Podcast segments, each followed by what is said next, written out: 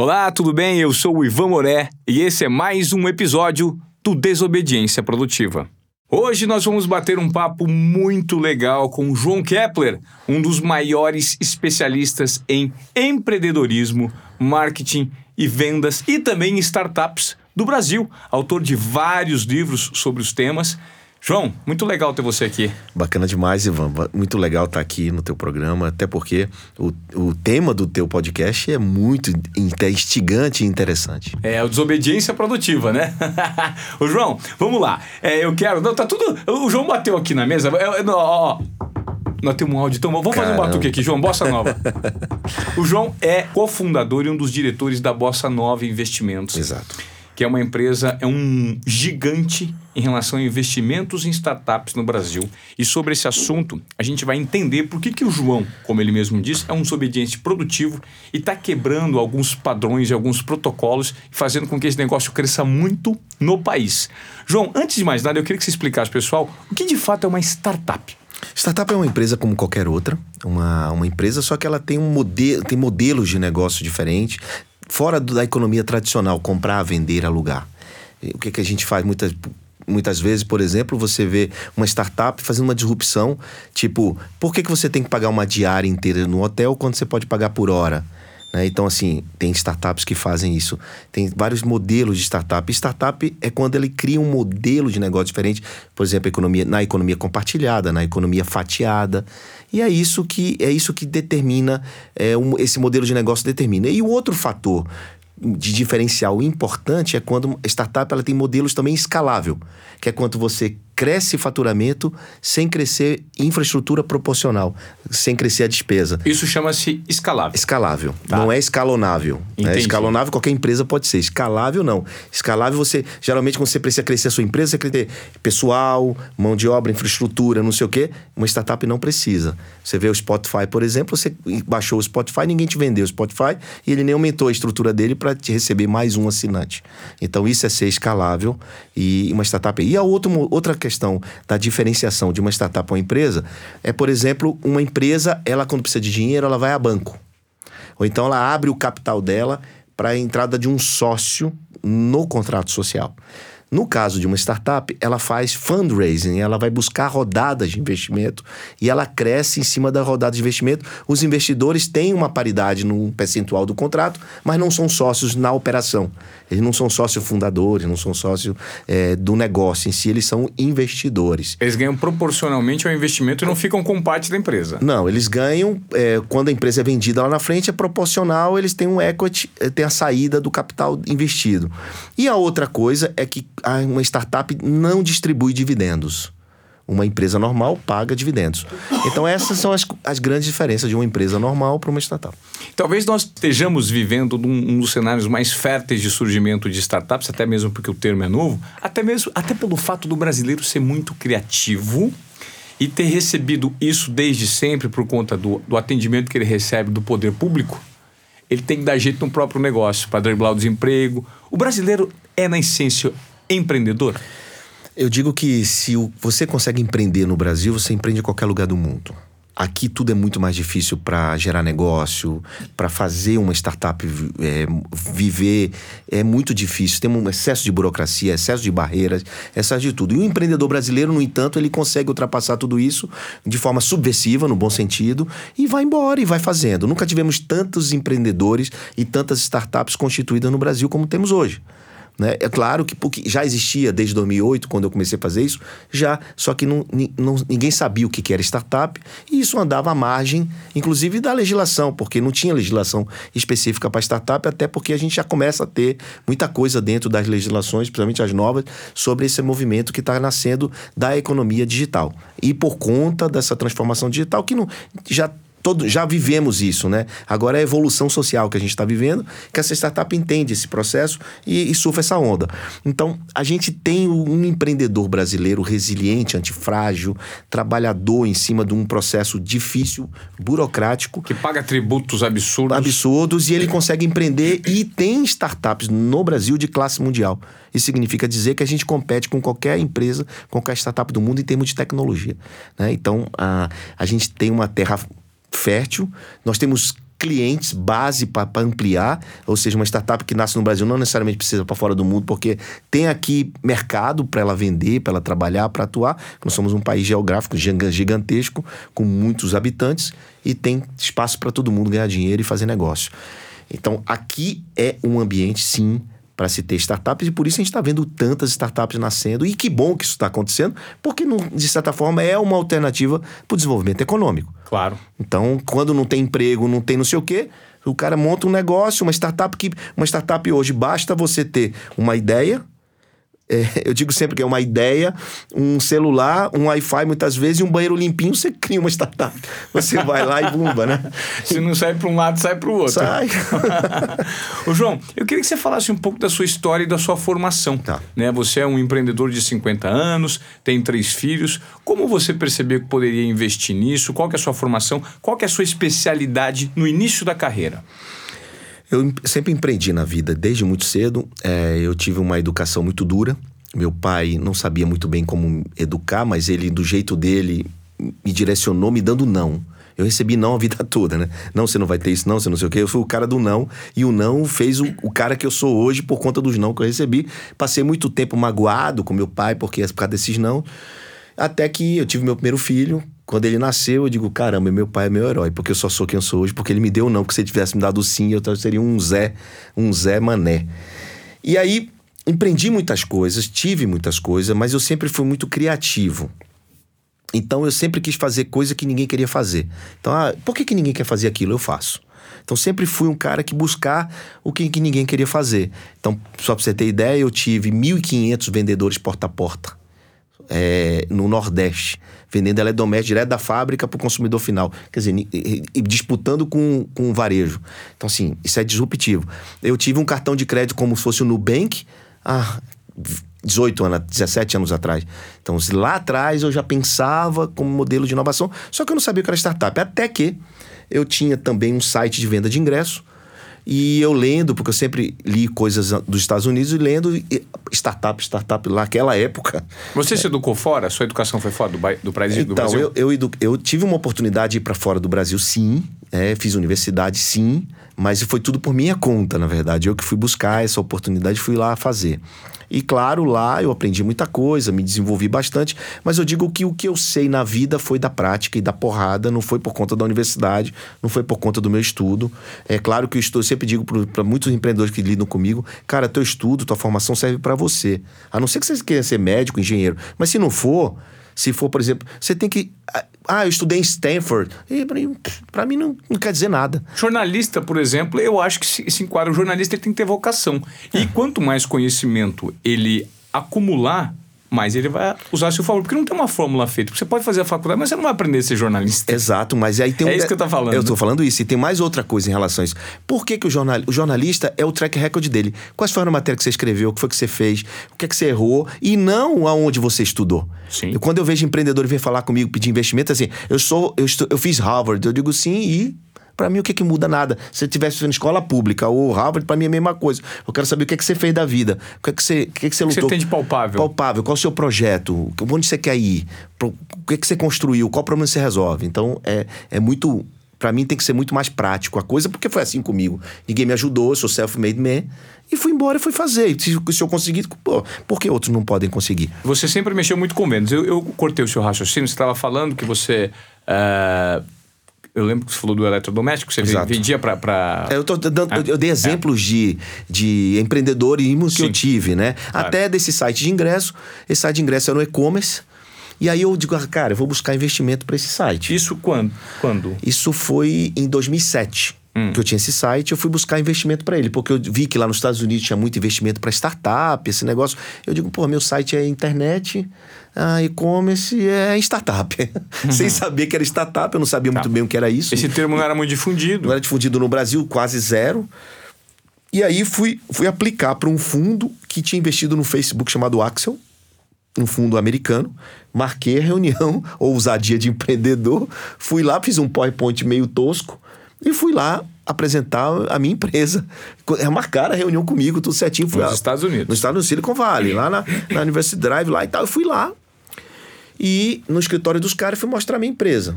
E eu fiz um PowerPoint, mostrei lá e disseram, não, você não vai receber investimento, não faz sentido isso, porque você tem custo invisível, você não é escalável, um monte de coisa que eu não sabia nem para que lado ia. Que Termos eles... que não faziam sentido para você. Nenhum no sentido. primeiro momento. Nenhum sentido. Pô, Isso mas... tá muito. Não, eu sei escalável hoje, que você falou desde o começo, né? É. é.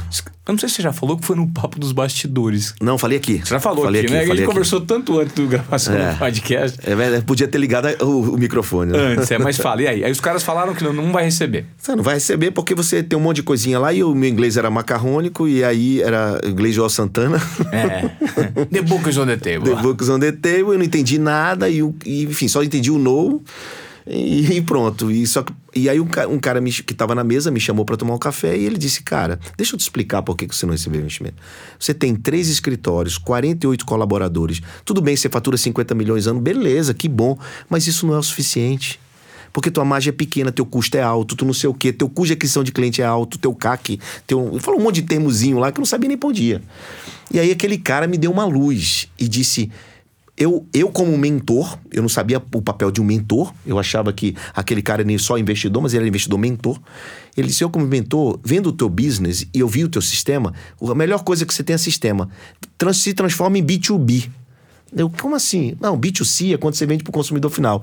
B2B é quando você vende para uma empresa. Eu digo, mas que empresa eu vou vender? Teus concorrentes. Teu concorrente não tem esse sistema. Eu estudei o sistema do Brasil. Ninguém tem um sistema tão bom quanto o seu, tão fácil que no... naquela época eu já não usava login e senha para você comprar, já era um, um, um fome. Era, era bem legal mesmo. Eu tive, fui muito criativo. E eu vendia mais que os outros por isso, porque era bem simples de comprar. Era como se fosse um aplicativo rápido, sabe? E aí eu disse aquilo, putz, aquilo mudou minha vida. Ivan, aquilo, o que o cara disse, aquele mentor, naqueles segundos.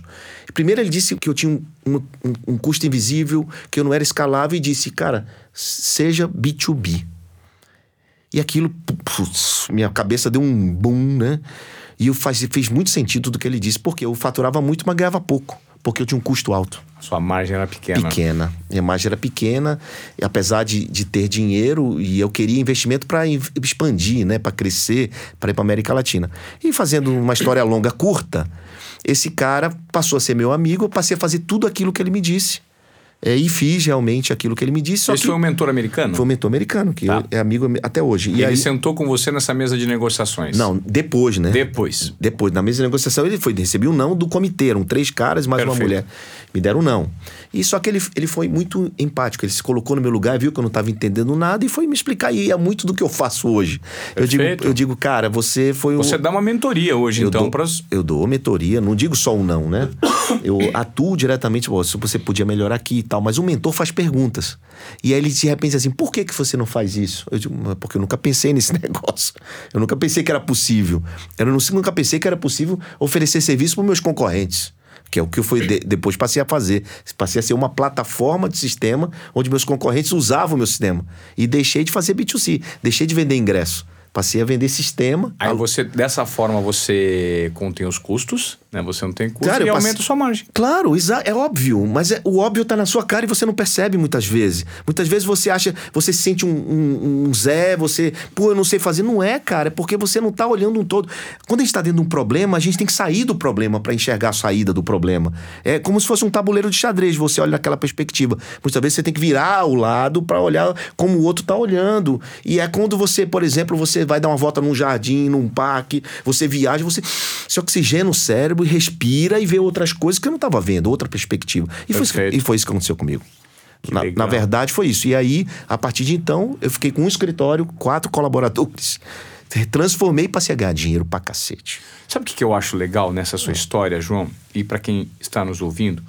Nesse mundo hoje, cheio de termos em inglês, termos técnicos, que muita gente fala muita coisa, quem de repente tem vontade de empreender e olha isso de longe e fala: Meu Deus do céu, isso deve ser tão complexo, tão complicado. Isso é feito para gênios e eu não tenho essa capacidade. E de repente, esse cara que pensa isso tem uma grande ideia. E tem e tá medo, tá, né? E tem medo porque é um mercado que ele imagina ser muito distante. E, Eu e... acho que, de repente, esse seu exemplo, ele é uma prova de que um cara bem sucedido, como você é hoje, super bem sucedido, lá teve uma dificuldade. Então, ou seja, essa vergonha que você passou em 2007, 2008, essa coragem que você tinha, esse não que você recebeu, essa falta de conhecimento de novo mercado, foi exatamente isso que te proporcionou descobrir onde estava o problema, para atacar o problema de cabeça erguida. Porque às vezes você não precisa ter vergonha de não saber alguma Hum. coisa. O simples fato de você se propor a aprender é muito mais louvável, concorda? Não tenho dúvida. E também, muitas vezes, um, é, empreendedores mais velhos, é, 50 anos, como eu, ou até mais velhos, assim, ah, já passou minha época. Ah, eu não tenho cabeça para aprender esse negócio. Você sabe que a, a idade média de empreendedor brasileiro é 40 anos? Ou seja, não é jovenzinho na garagem, como muito se enfeita esse negócio de startup. Não tem nada a ver com isso. É, a história do Steve Jobs ficou muito estigmatizada, né? Então, aí a gente eu vejo muito muito empresário que pode ter uma que tem uma ideia brilhante e não bota em prática. Essa semana mesmo, um grande empresário brasileiro me procurou com uma ideia. E ele estava com vergonha de. Ele perguntou se aquilo era uma startup. Ele estava com vergonha de fazer o negócio. Eu digo, cidadão, essa ideia sua, na mão de qualquer cara que saiba desenvolver, é brilhante. Mas faz o seguinte: deixa eu te apresentar dois, três empreendedores. Você pega essa sua ideia, implanta com eles e monta você uma startup. Aí ele falou: Mas eu não tenho nada, eu não entendo nada disso. Eu só tenho dinheiro e, e o meu grupo empresarial. Uau, eu digo, só isso? só- não, mas sim, porque para ele não, não basta mais isso. Ele quer muito mais, ele quer deixar um legado, ele quer, ele quer voltar a ser ativo, entendeu? Porque aquilo já é tão automático, Ivan, já tá tão no padrão dele, não tem mais vibração, não é mais incomodado, não é insatisfeito. Depois a gente fala sobre isso, mas. E aí eu indiquei um cara, ele já tá super empolgado em ser um startupeiro aos 65 anos. Assim, Ou seja, você provocou nele desobediência produtiva. Você é um Exatamente. provocador de desobediência, não é, João? exatamente. E disse a ele que ele precisava ser um incomodado, né? É, é um, é um inconformismo que leva a gente pra frente, Pra né? frente, É pra- desobediência total. Como é que você. É, eu queria que você explicasse mais um pouco sobre o seu business Tá hoje. beleza. Eu quero que você fale da Bossa Nova, Tá. a quantidade de startups que vocês têm debaixo do guarda-chuva, como funcionou o surgimento e de que forma vocês atuam. Bacana. É, e quando eu fui pedir investimento, o, uma outra coisa que eu aprendi é o tal do angel investor, ou seja, o investidor anjo. Aprendi esse termo, como é que é isso, como é que funciona, quanto de dinheiro precisa. E Explica fiquei, pra gente, Fiquei é. super curioso com isso. Voltei pro Brasil. Não, e eu tive uma experiência lá de investidor anjo, porque esse mesmo cara que me ensinou me provocou a entrar numa empresa junto com ele. Aí eu liguei pra minha mulher e disse assim: olha, ela, e aí? Porque naquela época não tinha celular, né? É dessa forma. E aí, recebeu o investimento? Eu digo, hum, mais ou menos, vou ter que deixar aqui o dinheirinho. aí terminei deixando, eu tinha um dinheirinho, pouco. Foi 25 mil dólares, terminei investindo junto com ele. Então foi aquela minha primeira experiência. Esse cara foi um anjo na minha vida de verdade, além de um grande mentor. E eu fiquei com a, com a, com a obrigação na minha cabeça de replicar isso, de passar isso para mais pessoas e dar oportunidade para muito mais gente. Legal. Então, dormi, até 2014, com 2014 me juntei com o Pierre Schurman, que é o meu, que é meu, meu parceiro na Bossa Nova. E aí a gente, com o mesmo propósito de ajudar as pessoas, de, tra de trazer mais desenvolvimento, de, de investir em mais gente, de fazer um pouco do que tinha feito comigo, resolvemos eh, começar a investir, juntamos o portfólio, que eu fazia na, na pessoa física, ele também, e começamos a, a, a fazer a Bossa Nova andar com um pouco de dinheiro, um pouco de startup, e o negócio foi andando. O negócio foi andando. eh, e a coisa foi pegando ritmo, né? Até que a gente teve as nossas primeiras saídas, ou seja, vendas de startups. Esse dinheiro foi voltando. E aí foi crescendo. Em 2016 entrou um grupo de Minas, um grupo que tem um banco, que é o grupo BMG. E aí a gente decidiu a- fazer as mil startups para ajudar a minha empresa, porque tem uma lógica por trás do número mil, que eu te explico na sequência. Mas basicamente, o que a gente faz é investir em negócios no início. Sabe quando o cara tem uma ideia, desenvolve, e aí ele, ele tá vendendo pouco, ele se desespera porque não tem cliente, porque a conta não tá fechando e ninguém ajuda, é aquela coisa? É a hora que entra a gente. É a hora do anjo. É a hora da gente pegar na mão do cara e dizer: Ó, vem cá, que eu tenho um caminho para você. Seu negócio é bom, mas ele precisa ser melhor gerenciado. É, muitas vezes ele, é- ele é bom, ele é bom, mas nem ele sabe que é bom, ou então ele é bom, mas está sofrendo. Porque precisa in- injetar alguma coisa em algum, em algum. em algum. dentro da empresa, em algum momento da empresa, e ele não tem esse capital, e ninguém dá para ele porque ninguém acredita no negócio dele. E ele vai, a gente vem, analisa, investe no, no projeto, investe na ideia e ele vai embora.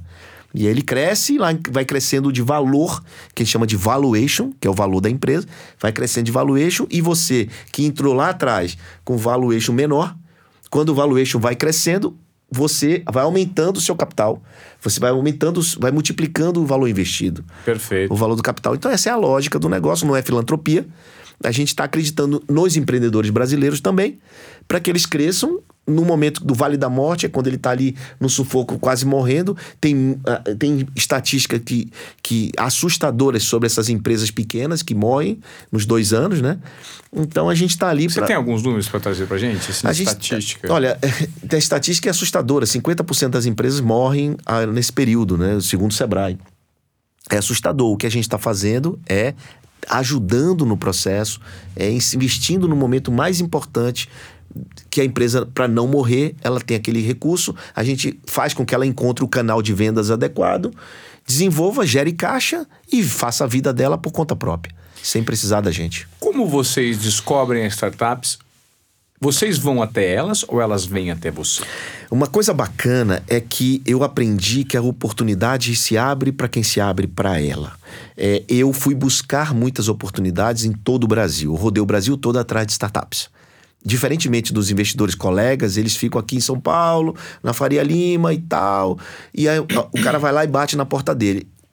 Para o empreendedor bater na porta dele, é uma distância enorme. Ele perde grandes oportunidades porque né? O filtro é muito grande. A gente não, a gente abriu o filtro, foi buscar no Acre, não sei aonde. Vai no... a campo, né? Vai a campo, eu fui a campo. Por isso a gente tem tantas startups no portfólio de vários lugares do Brasil, não só de São Paulo porque a gente foi até as startups participar de evento e ajudar e dar mentoria. Ou seja, a gente é um empreendedor, porque eu fui empreendedor a vida toda, que investe, que mudou de lado. Então, essa é a ideia da Bossa Nova: empreendedores que investem. É, vocês são empreendedores que investem nos empreendedores. Exato. Empreendedor que capacita empreendedor. Exato. Então, essa seleção, ela acontece naturalmente pra gente, muitas nos procuram, né? E até porque eu tenho, como eu sou autor de livros, eu escrevo sobre o assunto, tenho, ah, enfim, vários artigos publicados em várias revistas.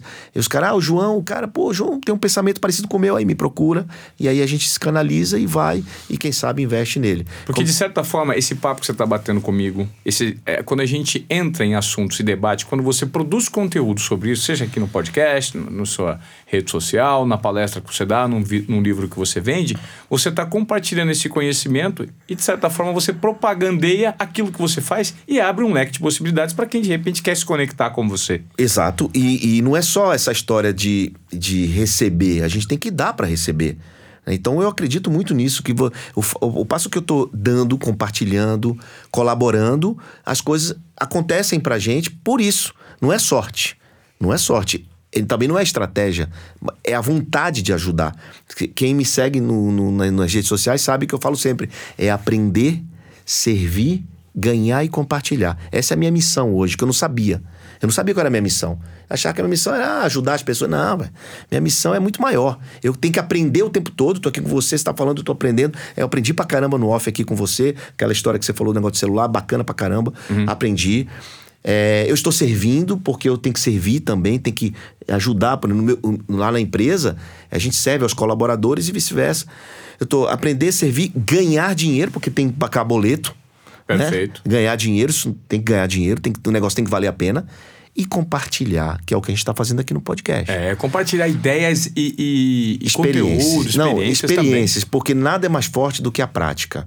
Só a prática, Ivan, é capaz de te mostrar como tudo funciona. Você pode ler 500 livros.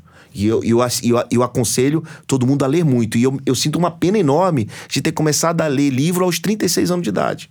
Só. Perdi um tempo enorme da minha vida. Tenho seis livros publicados. Que legal. Três deles best-seller.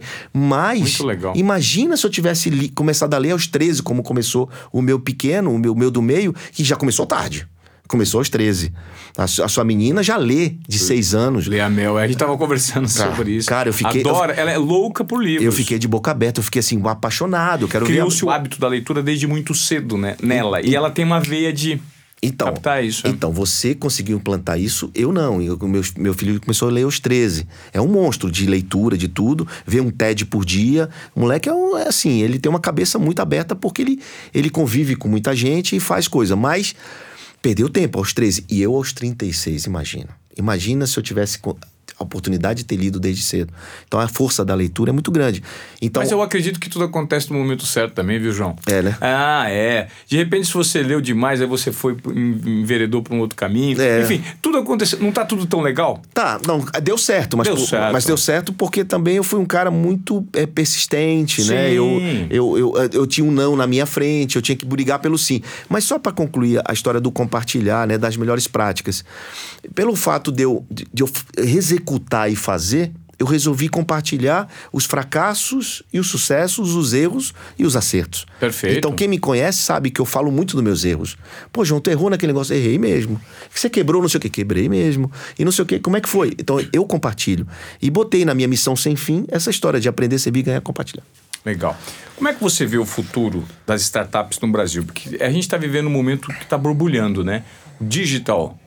Hoje é a grande aspiração de todo mundo. Todo mundo quer fazer produto para vender no digital, conteúdo para vender no digital, sucesso para ser reconhecido no digital. É, é impressionante. Principalmente com o avanço da tecnologia, a possibilidade de uma internet um pouco mais rápida. Como é que você vê o avanço disso?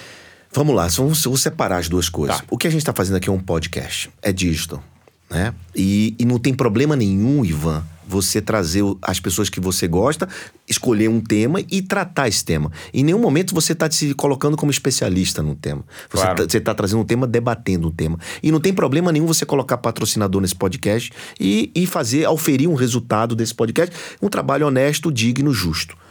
Ah, esse é um ponto. E isso eu acredito. O que eu não acredito é um infoproduto de teses alheias, de criação maluca para fazer o outro ficar milionário com uma fórmula mágica.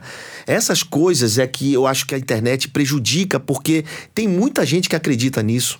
Muita gente que ainda não está no digital, muita gente que ainda não está na internet e, e entra, entra por essa veia e é prejudicado, porque termina não encontrando aquilo que acha que é, faz a comparação e se acha um merda. Porque aquele cara conseguiu e esse não conseguiu. E eu não consegui. E aí tem um monte de problema no meio do caminho, até psicológico que acontece, que eu tô vendo isso acontecer. Então, o, a, as startups, eu separei as startups porque ela é um, um bicho à parte disso aí que eu tô Tá. falando com você. Tá bom. Então, por que, que, João, você não tem infoproduto? Porque eu gero conteúdo gratuito das minhas melhores experiências. Tá, vamos lá, eu vou explicar pro pessoal que tá em casa, de repente tá nos ouvindo, tá no carro, tá correndo, tá na plataforma, não tá mais em casa, né? Até essa fala minha já é equivocada. Infoproduto nada mais é do que um produto que você, de repente, compra via internet. Por exemplo, você quer fazer um curso online, que você tem que fazer, eh, sei lá, um curso de inglês online, é um infoproduto. Você paga por isso, recebe as informações via internet e e- e você está falando sobre os produtores de infoproduto. Os produtores de produto, não são todos, obviamente. mas Tem muita gente boa nesse processo. e- Perfeito. E, agora tem muita gente que está se aproveitando disso. Uhum. E aí tá gerando, tem uma geração de cara insatisfeitos com esse processo. Isso é muito ruim pro ecossistema. Isso é muito ruim, até porque, como você meio que confunde com as startups e tal. Sim. Quando você fala que tem gente muito insatisfeita, são clientes, o consumidor clientes, final. consumidores, você abre, você abre E não o produtor do Você abre o reclama aqui, tem um monte de coisas nesse Entendi. sentido. Tá. Então, eu, eu, tô, eu tô vivendo isso. E por que, João, que você não tem infoproduto? Por que, porque eu não, não me senti à vontade para fazer isso. Não- Perfeito. eu, não, eu não quero ser comparado com isso, com esse tipo de coisa. E, e eu tô esperando as, as pessoas mesmo separarem o que, que é bom, o que não é, o que, que é conteúdo sério, o que não é, o que, que porque para mim conteúdo sério é aquele que tem verdade que tem realidade, não é porque mentor ou o cara que executa, né? é diferente de professor. Professor tem só o no final. né? Mas ele é um cara que pega uma tese e ensina aquela tese. Ele não precisa ter feito aquela situação, ele não precisa ter passado por aquilo. E, os- e muita gente se, se diz guru, mas nunca fez. Nu- Nunca, nunca, nunca teve o CNPJ, nunca pagou uma conta. Perfeito. Não tem a vivência, entendeu? Perfeito. Entendo. Não é um professor que diz assim, eu ensino inglês. Eu, eu, dou aula de inglês. Beleza. Eu fiz a leitura perfeita. O questionamento e até a provocação é em relação a muita gente sem bagagem, sem estrutura, sem alicerce, que está querendo produzir conteúdo que não necessariamente é relevante e serve para o consumidor final. É, tem clientes, tem gente que compra, mas enfim, ou tá aprendendo errado ou tá sendo enganado. Entendi. Então é, é nesse ponto. Então aí vamos lá a questão das startups. As startups são confundidas com essa história de, de internet, infoproduto também. Claro que tem algumas que fazem AD, né? Tem startup de educação, tem startup de, tem vários tempos. Só que a, a, o, o futuro disso, que aí vem a tua pergunta, para onde vai isso? Eu acredito que nos próximos quatro anos esse boom vai passar e, e vai, o mercado inteiro vai caber no celular. Então, se você tem uma indústria, de alguma forma, você tem que ter algum, algum canal, algum relacionamento, algum produto que vai caber no celular. É, vai caber dentro do, do, de um tablet, vai caber no celular. O que eu quero dizer é o seguinte: vai, vai ser menos capital tangível, mesa, cadeira, infraestrutura, vai ser mais capital intangível, que é intelectual. Então, os negócios vão meio que migrar para onde as startups já estão. Percebe, percebe a, a, a lógica que eu estou te dando? Uhum. Não é que vai ser tudo startup, porque nem todo mundo consegue ser escalável. Mas as empresas vão ser muito mais digitais, vão ser muito mais focadas em capital intangível, é, que não é mais infraestrutura que importa, não é mais a fachada de um prédio que importa, porque está todo mundo indo para é coworking, espaço colaborativo, e é isso onde está mais pessoas, onde tem capital intelectual, é que importa. Mais coisas como essa que a gente está fazendo aqui é que vai ter muito mais valor do que até mesmo uma empresa. Por que, que essas empresas de internet têm valor maior do que uma, uma Vale do Rio Doce, uma Petrobras, que é só muito capital tangível? Porque tem quem pague é o futuro, então vai todo mundo investindo nisso. É mais fundraising, é mais capital, mais investimento, o valuation vai crescendo. Pô, essa empresa tem um valor maior de mercado do que uma empresa tradicional de anos e anos? anos? Tem. E tem lógica isso, entende? Sim. Então, respondendo a sua pergunta, é: as startups elas vão ficar meio que um. É, vai acabar essa, essa modinha e todo mundo vai entender o papel que é o, o, a importância das startups no, em modelos de negócios diferenciados e nessa nova economia. Ou seja, a gente tem muito a crescer, porque tem. startup ela promove uma economia muito grande, né?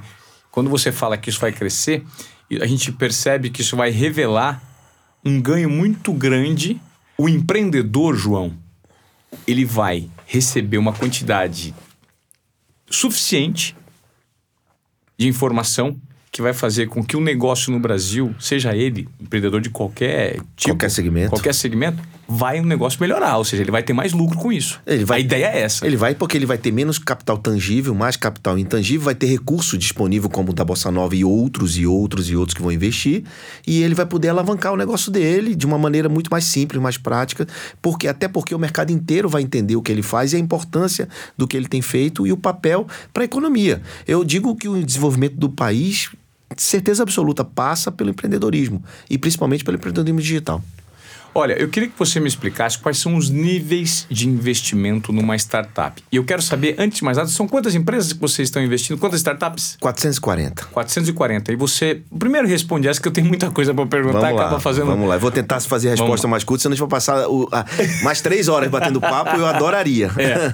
Vamos Mas vamos embora. É, tem vários... Uma startup, ela começa com recurso próprio, o próprio bolso, né? Ou então parente, amigo, pai, mãe, é, é ali naquele começo a gente é friend, friend and families, né? E, e depois ele vai ou para uma incubadora ou para uma aceleradora, depois vai subindo a escada. Aí vem investidor anjo, que é uma categoria, como a, eu sou investidor anjo, depois a gente fala sobre isso.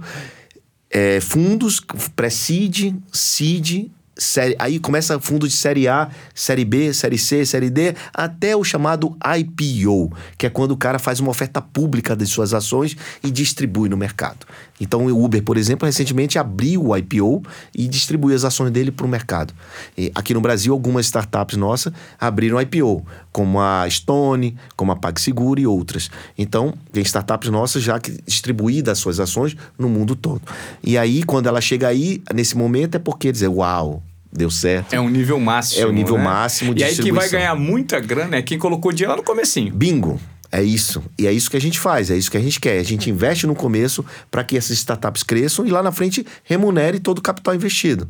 Que isso, não, de novo, não é filantropia. Então, a gente acredita junto, pega na mão junto, vai junto, porque a gente sabe que esse cara pode crescer, pode explodir. Até porque a, a, a Uber, por exemplo, eu tenho uma, uma, experiência em casa disso. A Uber, nove anos atrás, o, o AngelList, que é uma plataforma americana, mandou um e-mail para todo mundo dizendo assim: quem quer investir no Uber Cab, tem 10 carros na rua de São Francisco no final de semana fazendo transporte com carro preto.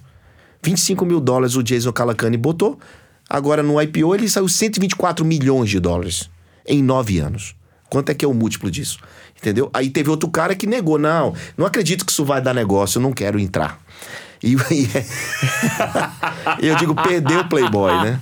Perdeu o Playboy. Que Foi o Max Suster. E se tem esses e-mails, depois eu te mando aí pra você ver. Nossa. Então, gente, é, eu digo que a gente sofre um pouco de FOMO.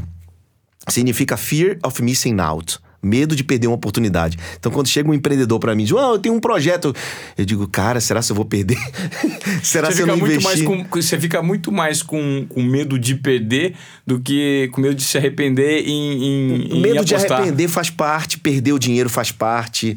é, faz parte porque a gente, se a gente acerta em um, uma remunera muito mais do que três que perdeu. Então, Entendi. nessas 440, a gente tem 40 derrotas, ou seja, 40, a gente chama de write-off, ou seja, prejuízo, Uhum. não deu certo. E temos 13 saídas, ou seja, evento de liquidez, startups que já foram lá para frente, já foram vendidas e o dinheiro voltou. Então, Entendi. assim, a gente tem um, um, um resultado muito expressivo nesses quatro anos. As pequenas que se que, que, que rendem, elas compensam o, o Muito mais. prejuízo do- daquelas que deram. Muito mais. Errado. Muito mais. Esse, esse, esse é um business grande e quando cresce, cresce muito. Né? Então, e aí, aí, veja, a gente está investindo no intangível. Esses caras muitas vezes não tem nem escritório. Estão num coworking. Então, sabe? Então, você não, você não investe em cap, você não investe capital, dinheiro para comprar mesa, cadeira. Você investe para o cara produzir o negócio para crescer. Por isso que eu digo que paga, que gera mais renda, gera mais imposto. Esses caras são é muito rápido a geração de receita que eles conseguem fazer. Você investe no. no- é o- eu posso chamar de segundo nível o investidor anjo? É, os, os investidores anjo é, pode ser chamado segundo nível. O, eu, a Bossa Nova investe em pré-seed, pós-investidor anjo. Mas Tá. como eu fui investidor anjo a minha, minha vida inteira, É. eu posso dizer que eu sou um investidor anjo que faço investimento em pré-seed. Tá, e o investidor anjo, depois que você passa para pré-seed, então é porque o seu negócio já, ele já se provou viável. É, exatamente. Já passou pela primeira primeiro teste, primeira validação, o primeiro dinheiro, digamos assim, o segundo Perfeito. dinheiro. E aí a gente pega um negócio um pouco mais maduro, já também com outro nível de cheque. Nosso cheque é de 100 a 500 mil por negócio. Né? Aí o cara vai crescendo um pouco mais, é de 500 a 1 milhão e meio, 2.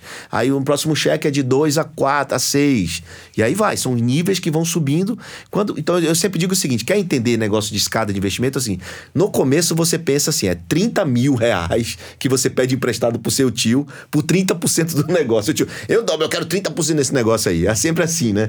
Então o cara quer muito, é, é, é- quer muito percentual, porque não sabe que não é. Pouca grana, é. Pra pouca grana. E lá na frente é 3 milhões por 3%. Então, quanto mais quanto você aguentar mais em bootstrap, ou seja, andar com as suas próprias pernas para subir um pouco mais, você vai vender menos percentual da sua empresa por mais dinheiro. Né? Então, é, é- essa é uma lógica, mas muitas vezes você não consegue ir, porque você precisa de algum dinheiro para arrancar. Né? Então, você vai ter que entender que quanto mais cedo você pedir, tá no PowerPoint a sua ideia, tá na sua cabeça, relaxa que você vai te liberar muito dinheiro, muito percentual da sua empresa por pouco dinheiro. Tem investidor profissional nessa fase inicial? Difícil. Você vai ter que procurar um cara que entenda do seu assunto, da sua área, para ser um, meio que um co-founder, meio que um mentor, meio que um investidor, aquele que arriscou tudo para você, entendeu? Tipo um, um parente, um, um dono da padaria, sei lá, depende do segmento que você tiver. Entendi. Vamos lá. A lógica de vocês com 500 empresas aí é, debaixo do guarda-chuva, tem a chance de surgir uma empresa unicórnio aí? Tem, tem. A gente tem mapeado isso. É, porque gente- vários unicórnios, só para explicar mais uma vez para quem está nos ouvindo, é aquela empresa que pode chegar ao bilhão De dólar. de dólar, não é de real, Não, de dólares. Um bilhão de dólares é um unicórnio. Só que no meio tem as centauros. E no Brasil a gente diz que nós temos as baratas e as cabras da montanha, que também são seres mitológicos. Centauro é Milionárias. milionárias. É. Então, no Brasil, a barata é porque só nós somos. é, pisa nela, ela não morre, né? e ela sobrevive do nada. Quando a gente vê, a bicha tá andando. Somos nós, empreendedores brasileiros. e a cabra da montanha, porque você sabe aquelas cabras que sobem 90 graus numa, numa montanha E não cai de e não cai e tal, porque ela, ela criou um- uma casca. Uma casca diferente, uma habilidade diferente para tentar, para sobrevivência, lamber o sal lá em cima, né? Para se alimentar. Então, muitas startups brasileiras têm que criar uma habilidade para subir na, na montanha para tentar sobreviver. Então, eu digo assim, está mais para cabra da montanha que para unicórnio. né? Ô, João, e você replica muito do que você reproduz na sua vida profissional na tua casa, né? Você tem dois filhos, um eu tive o prazer de conhecer, que foi o mais velho, que é o Theo. E você tem o Davizinho também. Uhum. Tem uma filha também de 15 anos. É a né? Maria. A Maria. O Davizinho é um cara que já é empreendedor e fundou o próprio negócio, já vendeu. E é um cara é, que faz muito sucesso nas redes sociais, está envolvido nos eventos fim de semana, de palestra, de compartilhamento de informação.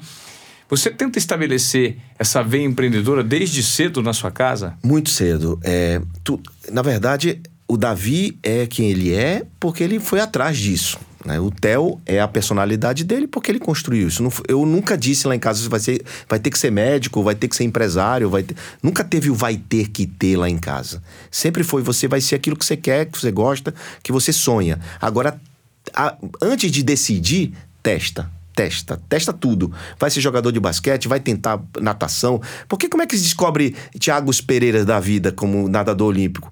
Testando. Não, tenho certeza que não foi a primeira coisa que ele fez da vida. Testou algumas coisas, tentou kart, tentou não sei o quê. Aliás, um, aliás um, um, uma pessoa maravilhosa, um super atleta. Você é muito amigo dele, que eu Sou, sei, né? Sei. Eu, é, eu, eu tive o prazer de, de recentemente fazer uma, uma reportagem com o Thiago e, e compartilhar é, desse espírito dele de, de, é um cara da superação. E o Thiago só não chegou mais longe porque tem um tal de Phelps aí que atrapalhou. e ele ganhou então, o Phelps. E ele, e ele já ganhou o Phelps. É, já ganhou o Phelps. Porque senão o Thiago seria um dos maiores nadadores da história. É verdade. E é. No Brasil, é. Um dos é. maiores da história e do ele... mundo também. É um grande nadador. E ele é Mas novo ainda. Ele ainda, ainda pode ser campeão de novo. Eu digo para ele, cara... Volta back a nadar. To, back to the game, Porque agora ele tá no triatlo, né? back to the game. Triatlo, né? Agora ele... É verdade, ele, cara, ele pode tudo, a gente pode tudo, a gente é, basta querer. Então, voltando à história, é o seguinte: é, você precisa testar. Lá em casa, eu sempre deixei livre, esse, criei esse ambiente. É, eu, eu, eu, criei um ambiente empreendedor, eu, eu, eu, eu falava de problemas eu desenvolvia a habilidade de questionar, eles questionavam coisas, eu faço perguntas, eu sou um pai mentor. Então, mas por que isso? Por que não aquele caminho? O que você acha disso? Não sei o quê. Eu nunca fui, tem que fazer aquilo. Não. Então, eu sempre criava um ambiente para e fui construído isso em casa.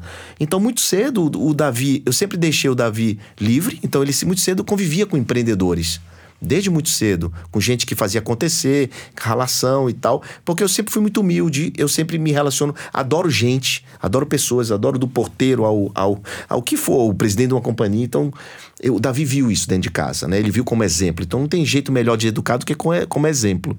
E o Davi começou a desenvolver essa habilidade de falar, de ver, até que ele teve uma ideia de um problema da mãe, que a mãe, na hora de foi comprar material escolar, se enrolava todo, não tinha todos os produtos no lugar só.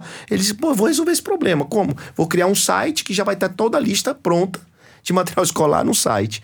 Aí ele fez um pitch para mim na sala de cueca. Pai, vou te fazer um pitch, 13 anos, para mim e pra mãe dele. Ele plugou na televisão e foi fazer um pitch. E a partir daí, é, ele disse: Eu vou, eu vou mostrar isso para um evento. E nesse evento, ele foi fazer esse pitch, esse pitch, esse vídeo desse evento viralizou, saiu num Estadão, sei lá onde foi que saiu, pronto, acabou. E aí não saiu. Todo mundo chamava ele um empreendedor mirim, prodígio, aquela coisa toda. Ele foi crescendo, foi desenvolvendo a empresa dele de verdade. Ele foi entendendo o que ele precisava fazer. E a empresa dele era dentro do quarto dele? Era, dentro do quarto dele. É, depois, o sócio era o dono do CNPJ. E aí, cara, o negócio foi, foi como empreendedor brasileiro mesmo, sozinho. E aí ele começou a levar muita porrada na internet, porque diziam que era, ah, isso é o pai, isso é o João, é marketing, isso é não sei o quê. Então a gente levou muita porrada em casa por conta disso. Em casa Sim. que eu digo, foi um tabu, isso, pô, mas a gente tá se expondo, esse negócio. Eu, aí eu dizia para todo mundo, cara, Deixa ele fazer o que ele quiser, deixa ele se defender, deixa ele. Aí ele dizia para mim, pai, o que importa é resultado. Olha aí, enquanto eles estão falando, eu tô vendendo. Então ganhei isso. Aí eu disse assim, beleza. E, e lá atrás ele tinha pedido 5 mil reais para ajudar a desenvolver o um negócio, é, uma, um desenvolvedor de código, né? Um uhum. programador, é, para fazer o vídeo e não sei o quê. E o cartão de visita. No primeiro faturamento dele, Ivan, eu digo, me devolva o dinheiro, cidadão. Me dá o dinheiro do faturamento. Tá Mas, pai, acabei de ganhar primeiro o dinheiro. Eu digo, devolva. Muito e me bem. arrependo até hoje de não ter cobrado o juro dele. é interessante você já propor o que o mercado faria. Uh, e, e, né? A facilidade, porque a facilidade tentando indicar, de repente essa, esse estímulo é, faz com que ele gera, seja um pouco nós, mais. É? Nós pais queremos super proteger porque a gente quer dar ao filho o que a gente não teve. Exato. Esse é normal, isso não é ruim. Só que, cara, a gente tem que, tem que ter um limite, a gente tem que tem que equilibrar. A gente tem que ver que isso é ruim de algum momento. Então eu tive que fazer o papel do ruim para ele ver que não era fácil, que lá fora. E, olha, tem a história do rock balboa, né? Não é sobre quanto você bate, mas quanto você aguenta apanhar. E eu digo, e eu complemento, eu digo assim, nessa história do rock balboa, é ninguém bate mais forte que a vida. Se eu não ensino esse moleque desde cedo a apanhar, com 23 anos vai levar porrada. Porque não vou estar a vida toda do lado dele. Perfeito. E foi o que eu fiz. Ou seja, vai, levo, dou porrada, não é porrada de soco, né? Mas eu Sim. digo, deixa a vida dar porrada nele, deixa ele apanhar, aprender, levar não, né? E, e que ele vai virar casca grossa. E foi o que aconteceu. O moleque virou casca grossa. Aos 16, que me pediu dinheiro de novo, investimento, eu não dei.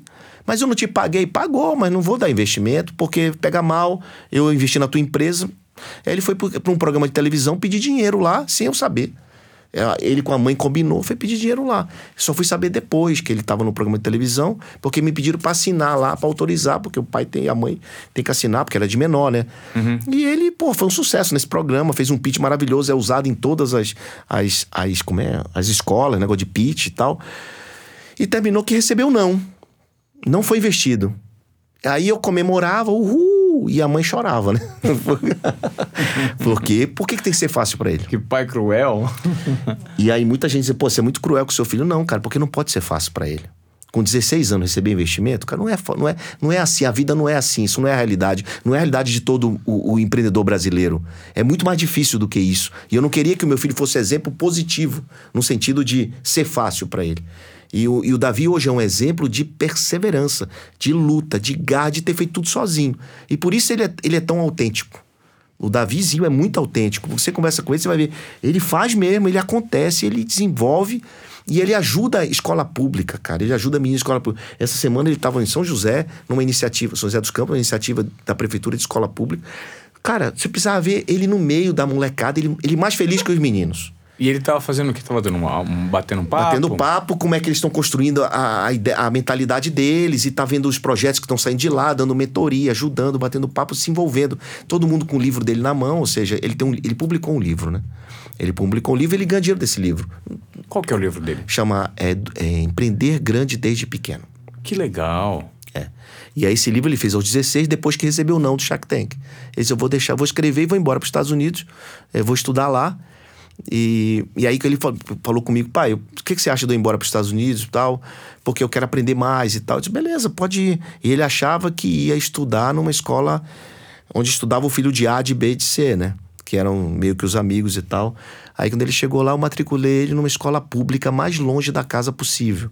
Ou seja, uma hora e meia de viagem, um ônibus amarelo, escola pública, onde estudava o filho de marceneiro e pedreiro. Sou um pai ruim? Não. Eu queria que ele aprendesse. Porque, não- por quê? Assim, pega um avião, vai embora e vai estudar não sei aonde. Não, não é não, velho. Você, quer, você é bom? Quero ver se você é bom na escola pública, onde não tem brasileiro, ninguém fala português. Vai ser bom lá. Vai ser bom lá. E aí, ele, três meses depois da escola, ele, ele, ele sai no jornalzinho como líder do, da- do- de um movimento lá escolar, sei lá o que, sei lá o que. Ou seja, o moleque se desenvolveu também lá fora. Ou seja, quanto mais hostil o meio que você propõe a ele, né, maior ele prova a capacidade de transformação. É um desafio. Sim. Ele é desafiado Perfeito, o tempo perfeito. todo. E o pai que quer proteger, o que acontece, Ivan? Quando você superprotege seu Coloca filho? na zona de conforto. Zona de conforto. E lá nada acontece. satisfeito, acomodado. É a mesma coisa quando o pai diz assim: meu filho, você tem aquela fazenda garantida, aquele apartamento. O moleque, eu vou trabalhar pra quê? Se eu já tá, minha vida tá feita, já tá garantida. O cara não vai ser um desobediente produtivo nunca. Pergunta ao Theo ou Davi o que é que eu vou deixar pra eles. Eles vão te responder nada. Meu pai vai gastar tudo em vida. Aí eles falam isso. Eles falam isso. É verdade. eu- e é verdade. Esse é meu lema. Se você corra atrás do, do seu, não espere pelo meu, que você não vai ter. A gente está falando sobre empreendedorismo, sobre possibilidades das pessoas que hoje estão desempregadas, que têm uma, uma grande ideia, ou até mesmo aquelas que já têm um negócio e que precisam otimizar o negócio. Eu queria que você desse, se possível, João, algumas dicas, de repente, para motivar esse pessoal que está nos ouvindo, promover uma provocação. Ok. Bom, é, depende muito do- de estágio, né? Tem vários tipos de pessoas em momentos e estágios diferentes de vida, né? Então, se você é, tá, não, sabe, não sabe o que fazer, tá querendo empreender, mas não teve uma ideia, eu digo assim, ó, olhe para onde está todo mundo olhando. Muitas vezes a manada tá indo por aqui, aquele, aquele negócio é porque tá todo mundo fazendo a, a, floricultura, rua da floricultura, por exemplo. Por que, que você tem que montar mais uma floricultura porque ali é a rua da floricultura? Não faça isso, velho. Você monta, você monta uma floricultura num lugar que você me, nem imagina que podia ter uma floricultura. Porque vai ter cliente. Muitas vezes você tá muito envolvido num ambiente que você acha que só tem aquilo. Experimenta ver outras coisas, olhar por outras perspectivas. Então, olhe para onde está todo mundo olhando, enxergue o que ninguém está vendo. Isso não é frase de efeito, isso é realidade, foi isso que eu fiz. Comecei a ver e fazer diferente, fazer diferente, fazer diferente. Me dá mais trabalho fazer diferente? Dá. Que você vai ter que pensar mais, se esforçar mais, trabalhar mais. Vai ter essa história de trabalhar enquanto os outros dormem é uma verdade. Vai ter seu momento de você curtir, passear, porque todo mundo tem direito a isso. Agora, nesse momento, você vai ter que fazer algo que ninguém quer fazer. Foi o que eu fiz lá atrás, Ivan. O conselho que eu tô dando foi um conselho que eu dei para mim. Perfeito. Só que, infelizmente, ninguém me falou isso. Eu aprendi na tapa. Aprendi apanhando, chorei muito. A porrada o tempo todo. Então eu, eu, eu, não quero facilitar a vida de ninguém. Então eu quero dizer, velho, se você quer descobrir o que você quer da sua vida, primeiro você, você pensa o que, que eu gosto de fazer. E aí, outra dica que eu dou é problemas. Seja uma parabólica de problema. Todo lugar tem problema. Na sua rua tem problema. Na sua comunidade, na sua tribo. Tem cara que tá precisando comprar alguma coisa. Só que você, se você sabe que na China tem um Alibaba, você compra lá e vende para ele. Bota no Mercado Livre da vida, no OLX. Começa a criar e não precisa ter site, não precisa gastar dinheiro. Hoje em dia, o empreendedor não precisa gastar dinheiro para ter o business. Na minha época, caramba, era difícil você ter um CNPJ, uma empresa. Hoje tudo é Aí você bota no ar uma empresa, você pode até chamar de startup se você quiser. Enfim, você pode testar antes de gastar. Entende? Perfeito. Você pode testar se vai dar certo, se não vai dar certo. Depois você você vai para então a dica que eu deixo para quem está pensando em fazer é essa. Para quem já tem um negócio, para quem está com uma desculpa, quem tá com uma empresa que está operando e tal, mas não está dando certo, é, ou que não está ainda num caminho que quer, é, existe um, uma palavra mágica chamada validação, que é testar. Muitas vezes você acha que aquilo é o certo, mas você não validou se aqueles clientes querem aquilo, se aquilo é o que o caminho que você tem que ir. Então, você precisa incorporar o conceito de validação na sua vida. Testar, testar, mudar e pivotar pivotar é você no basquete, é você dar um drible, que é um pivô, né, que a gente chama. Uhum. Então pivota e vai fazer outra coisa e não se apegue, não se apaixone por aquilo. Ah, porque essa empresa foi minha vida. Velho, Mas meu, você não sabe se ela é rentável porque você não testou. Não, não, você não sabe se ela pode ser outra coisa ou se você pode fazer um modelo diferente. Por exemplo, você só faz vender. Tente fazer assinatura. Ah, João, eu tenho uma padaria, faz assinatura de pão, meu amigo. O cara não come pão todo dia, entrega o pão na casa dele. Faz assim, o cara paga por mês. Assinatura de pão. Cara, isso é uma ideia Hã? como tem 500 mil que esse mundo digital nos permite, entendeu, Ivan? Perfeito. Essa é a, é a grande sacada que eu quero trazer como dica, porque ninguém me falou isso. E a última é a história do da, da quem já, já tá crescendo, só que ainda não rampou, não explodiu, não deu certo. É você encontrar o que eu chamo de Product Market Fit, que é PMF, precificação correta no modelo de negócio correto, é, PM e no mercado correto. Então, por exemplo, você vai fazer uma. O teu público qual é? Ah, meu público é mercado de luxo. Não. Teu público. É... Qual é a faixa etária? É, qual o sexo? Qual é a cidade? Tem que te aprofundar o máximo possível no teu público e descobrir a tal da persona, que é o cara que você tem que se preocupar em oferecer. Não é sair fazendo mídia, marketing, que eu vejo. Ah, quanto, antigamente era mídia de massa, né? Quanto mais pessoas assistissem, melhor que a boca do funil. Hoje não.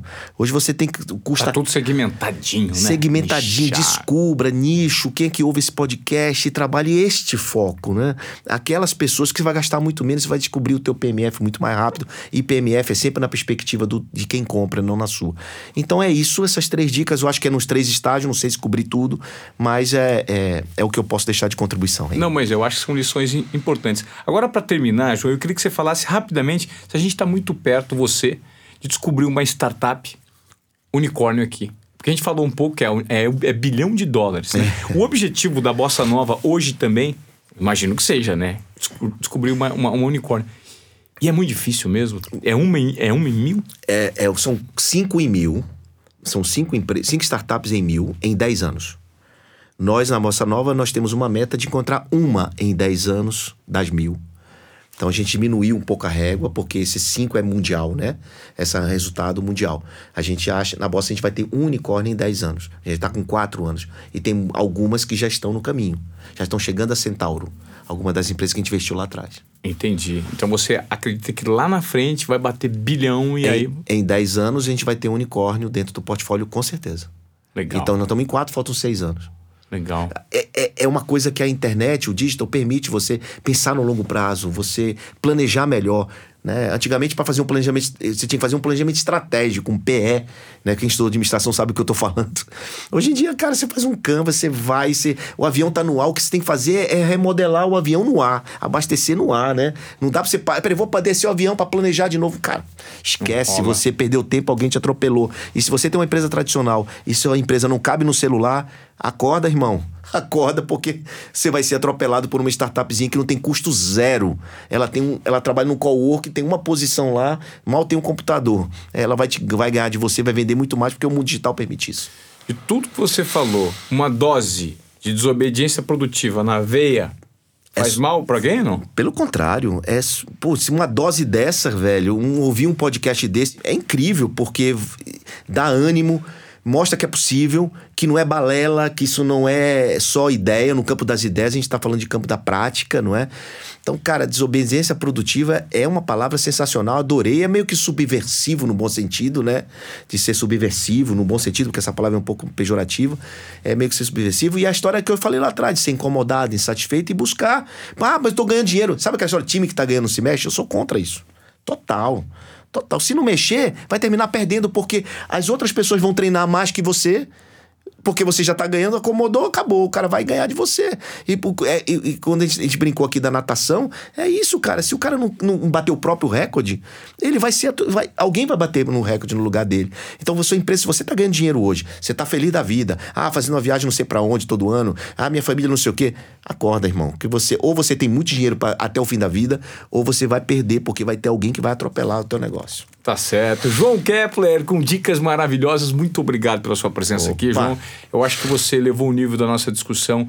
Espero que esse conteúdo seja relevante para quem esteja nos ouvindo, né? Que possa despertar aquela faísca para, de repente, você aí sair da zona de conforto, entregar um pouco mais do que as expectativas usando a desobediência produtiva. Tá Muito tá certo, João? Bacana demais, mas eu queria te dizer uma coisa que eu, eu aceitei um desafio, acho importante falar para tua audiência. Eu aceitei um desafio recente é, de fazer um programa de televisão que mostra o que eu faço no dia a dia na Bossa Nova. É que eu, eu, eu recebo o tempo todo empreendedores querendo investimento para o negócio deles. Muita, e, e, eu oriento esses empreendedores através de mentoria, no sentido, olha, não vou investir em você, mas por isso, por isso, por isso, olha isso, aquilo, aquilo, aquilo. Ah, vou investir em você porque vale a pena, porque teu valuation faz sentido e tal.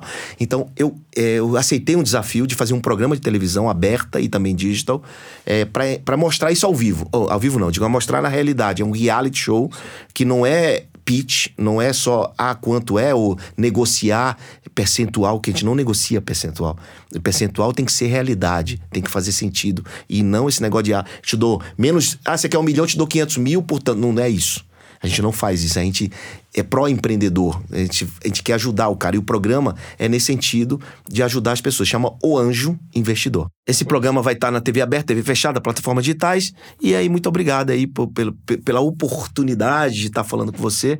E você é um cara brilhante, é um cara que é além da câmera, né? Porque a gente via você sempre nas câmeras e você é muito melhor aqui Que isso? né? Você pô, é um gentleman e, e, um cara que sabe muito. Você tem uma, você tem uma inteligência é, interessante demais, que você, você navega em todos os temas com propriedade.